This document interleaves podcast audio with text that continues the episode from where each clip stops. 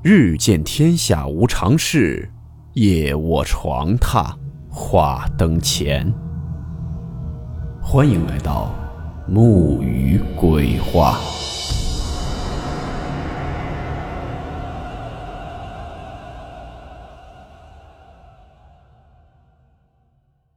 大家好，我是木鱼。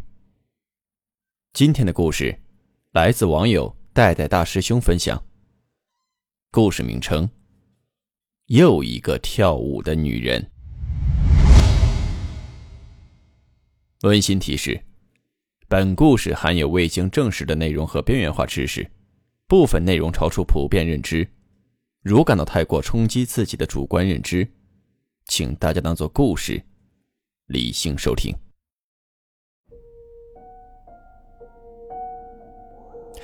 我们前几天呢有一期故事。讲述的就是在小区花园内一位诡异的跳舞女人。再次提醒：如果看到比较诡异的跳舞女人，请赶紧离开，千万不要引起她的注意，否则对方极有可能跟着你回家。这位叫做代代大师兄的网友说：“打从他见到了一个诡异的跳舞女人以后。”楼下的邻居就总能够听到他家传来哒哒哒高跟鞋走路的声音。在接二连三的经历了各种怪事以后，他也逐渐的意识到，那天晚上见到的女人应该不是活人，并且对方已经住进了自己的新家。我们就称故事的主人公为小戴。事情发生在一三年的夏天。那会儿呢，爸妈给他买的婚房刚完成交付，由于白天需要上班，各种操作呢，家里人都已经安排妥当了，所以小戴就选择了在相对凉快的一天晚上，拿着钥匙前往看房。他乘坐电梯来到十五楼，刚准备开门，这小戴就听到，在旁边的楼梯通道里面，传来了高跟鞋走路的声音。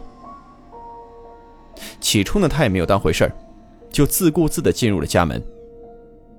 在看房的过程中呢，由于没有关闭入户门，那高跟鞋的踩踏声就总是在小戴他们这层的过道里面盘旋，就是来回的走。这时间一长，他就觉得有点奇怪了，因为这种情况要是放在一般的楼道里面也就算了，但他们的房子毕竟是刚交付的，很少人住。到了晚上，里面的人更是少之又少。出于好奇，这小戴就来到楼梯门口，往里面望了一眼。只见那是一个穿着黑色连衣裙的女人，正在下一层的楼梯平台上在那跳着舞。由于场景比较瘆人，所以小戴也没有敢再多看，连忙回头关上自家门，坐电梯离开了。时间来到五天后。那会儿呢，由于供不上水，白天进行了检修，所以小戴在吃完晚饭以后呢，就又去了新家，准备检查家里的出水是否正常。把车停到停车场以后，他就给朋友拨通了视频电话，想着给对方看一下小区的环境。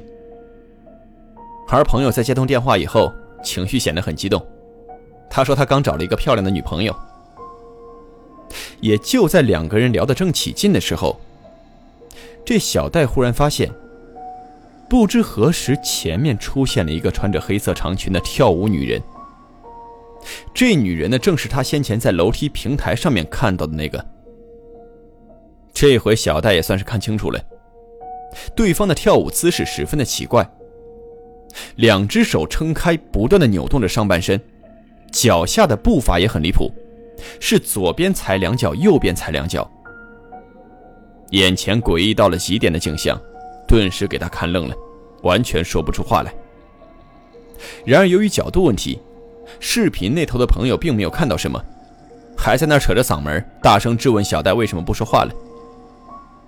当时小戴开的是免提，前面的女人在听到电话那头朋友的声音以后，停下了身体的动作，随后便猛地转头，恶狠狠地瞪了小戴一眼。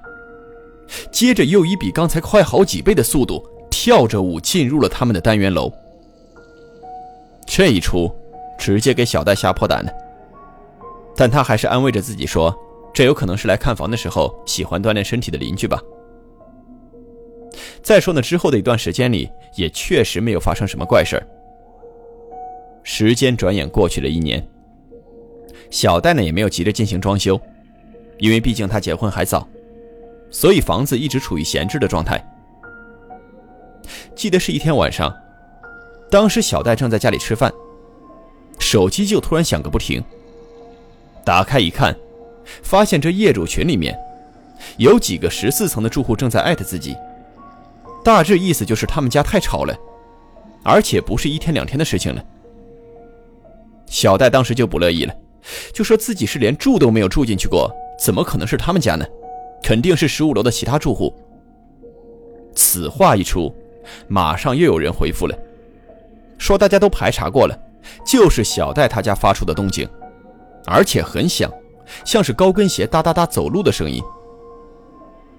出现这样的情况，不回去自证肯定是不行的。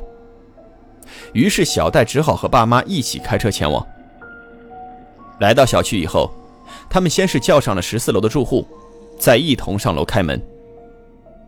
然而门开的那一刻，所有人都傻眼了。只见在那客厅的黑暗中。有一个穿着黑色长裙的女人，在那儿正不断的跳着怪异到了极点的舞蹈，但是又立马踩着高跟鞋跑进了卧室。事情发展到这里，其他邻居也明白了过来，大致是什么情况，纷纷的就离开了，只留下小戴一家在那儿发呆。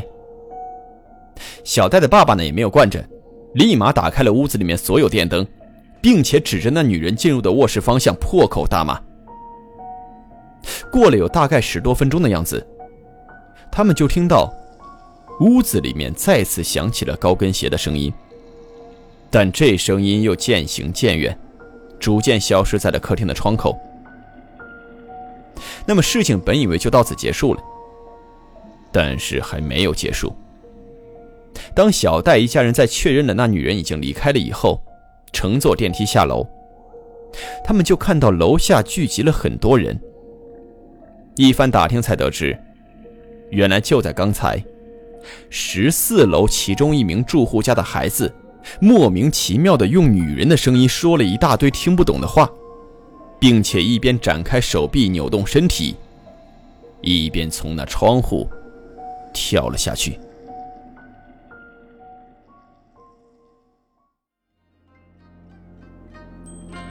好了，我们今天的故事到此结束，祝你好梦，我们明晚见。